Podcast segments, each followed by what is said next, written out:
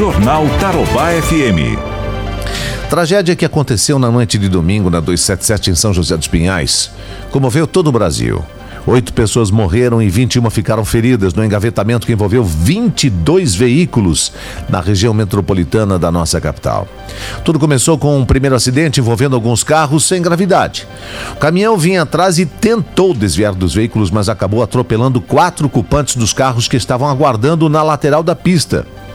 Depois disso, os outros veículos também colidiram atrás. Sete vítimas morreram no local e uma delas morreu depois no Hospital Cajuru. As vítimas fatais são cinco mulheres, três homens. As irmãs Jéssica Oliveira, de 22 anos, Esther Nunes, 20 anos, o marido de Esther, Fernando Jarós, 20 anos, a servidora da Universidade Federal do Paraná, Jurema Elvira Ferreira dos Santos, 43 anos, e a estudante de licenciatura em Educação Física da Universidade Federal e namorada de Jurema, Emanuele de Fátima dos Santos Ferreira, de 23 anos. Guilherme Henrique Ribas, de 28 anos, Jéssica Souza e Lucas Moreira.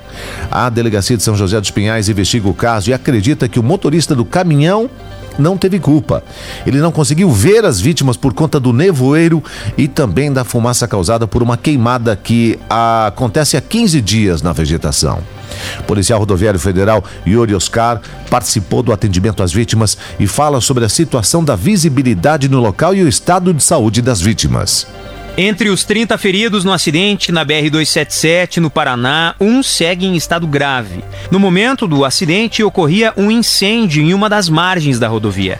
A fumaça, combinada à forte neblina na região, deixou a visibilidade muito baixa e pode ter sido o principal motivo para o engavetamento, que envolveu cinco motocicletas, 15 carros, um carro da Polícia Militar Segundo a polícia, o motorista do caminhão não estava embriagado, dirigia dentro da velocidade permitida e ainda tentou tirar o caminhão da pista para tentar evitar colisões. Ao perceber o que aconteceu, ele ficou desesperado e gravou áudios relatando tudo. Gente do céu, eu tô aqui na 277, uma neblina. Eu acho que eu matei um monte de pessoa, cara. Meu Deus do céu, cara, atropelei. Tinha o trânsito parado, o nevoeiro não dava pra ver nada, meu pai amado. Me ajuda que eu faço agora. Meu Jesus amado, morreu um monte de gente aqui, cara. Oh, meu Pai do céu. Meu Deus do céu, me ajude. O estudante universitário Fábio Rodrigo Cruz, de 27 anos, fazia imagens do primeiro acidente quando percebeu a carreta passando desgovernada, atingindo pessoas e veículos que estavam parados na pista.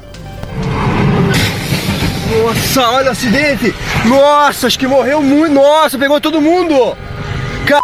O caminhão veio com tudo, pegou todo mundo. Tem que se mandar aqui, mano. Nossa, o caminhão abriu todo mundo ali, mano. Dirceu Duarte é outro motorista envolvido no acidente e conseguiu sair ileso. Ele conta o que viu em meio ao nevoeiro e à fumaça. Estava vindo bem tranquilo, de repente entrou numa nuvem, numa nuvem e eu fui tentando encostar o carro para não bater em alguém, já fui, já fui ouvindo as batidas. Pau, pau, pau, pau, pau, e gente gritando, gritando, gritando. Eu peguei e desci do carro, já vi um, o cara tudo estraçalhado ali, sabe, no asfalto, tudo arrebentado, tudo, a moto, e todo mundo berrando, gritando. Eu falei, nossa senhora se nós não tivermos o apoio da população que nos ajude a cuidar disso, vai acontecer novamente. Não só as, as margens das rodovias, mas outros tipos de ocorrências que também sejam relacionadas a, aos incêndios ambientais. Até um incêndio em uma residência. Né, que, que, esteja próxima de uma área de mata. Então, esse aqui foi um dano colateral de uma ocorrência que está se tornando muito comum no nosso estado devido à estiagem. Solicitamos que a população redobre seus cuidados. Pois é, esse foi o Coronel Prestes do Corpo de Bombeiros pedindo ajuda da população no combate às queimadas próximas a rodovias. Segundo ele, com a estiagem, o problema pode continuar e outras fatalidades podem ser registradas. E olha, esse trecho lá em São José dos Pinhais, onde ocorreu esse acidente aí com oito mortos e 21 pessoas feridas, 21 pessoas feridas, é, ficou interditado por mais de três horas entre a madrugada e esta manhã aí por conta da fumaça e da falsa, a, fal, a falta de visibilidade dos motoristas, né? A interdição foi feita num trecho de dois quilômetros nos dois sentidos da rodovia, pela Polícia Rodoviária Federal e pela concessionária que administra o trecho Ecovia. Medida foi tomada então para evitar novas tragédias no trecho e houve lentidão no trânsito. O bloqueio começou às 3h40 da manhã e encerrou agora há pouco às 6h55, quando a visibilidade deu uma melhorada.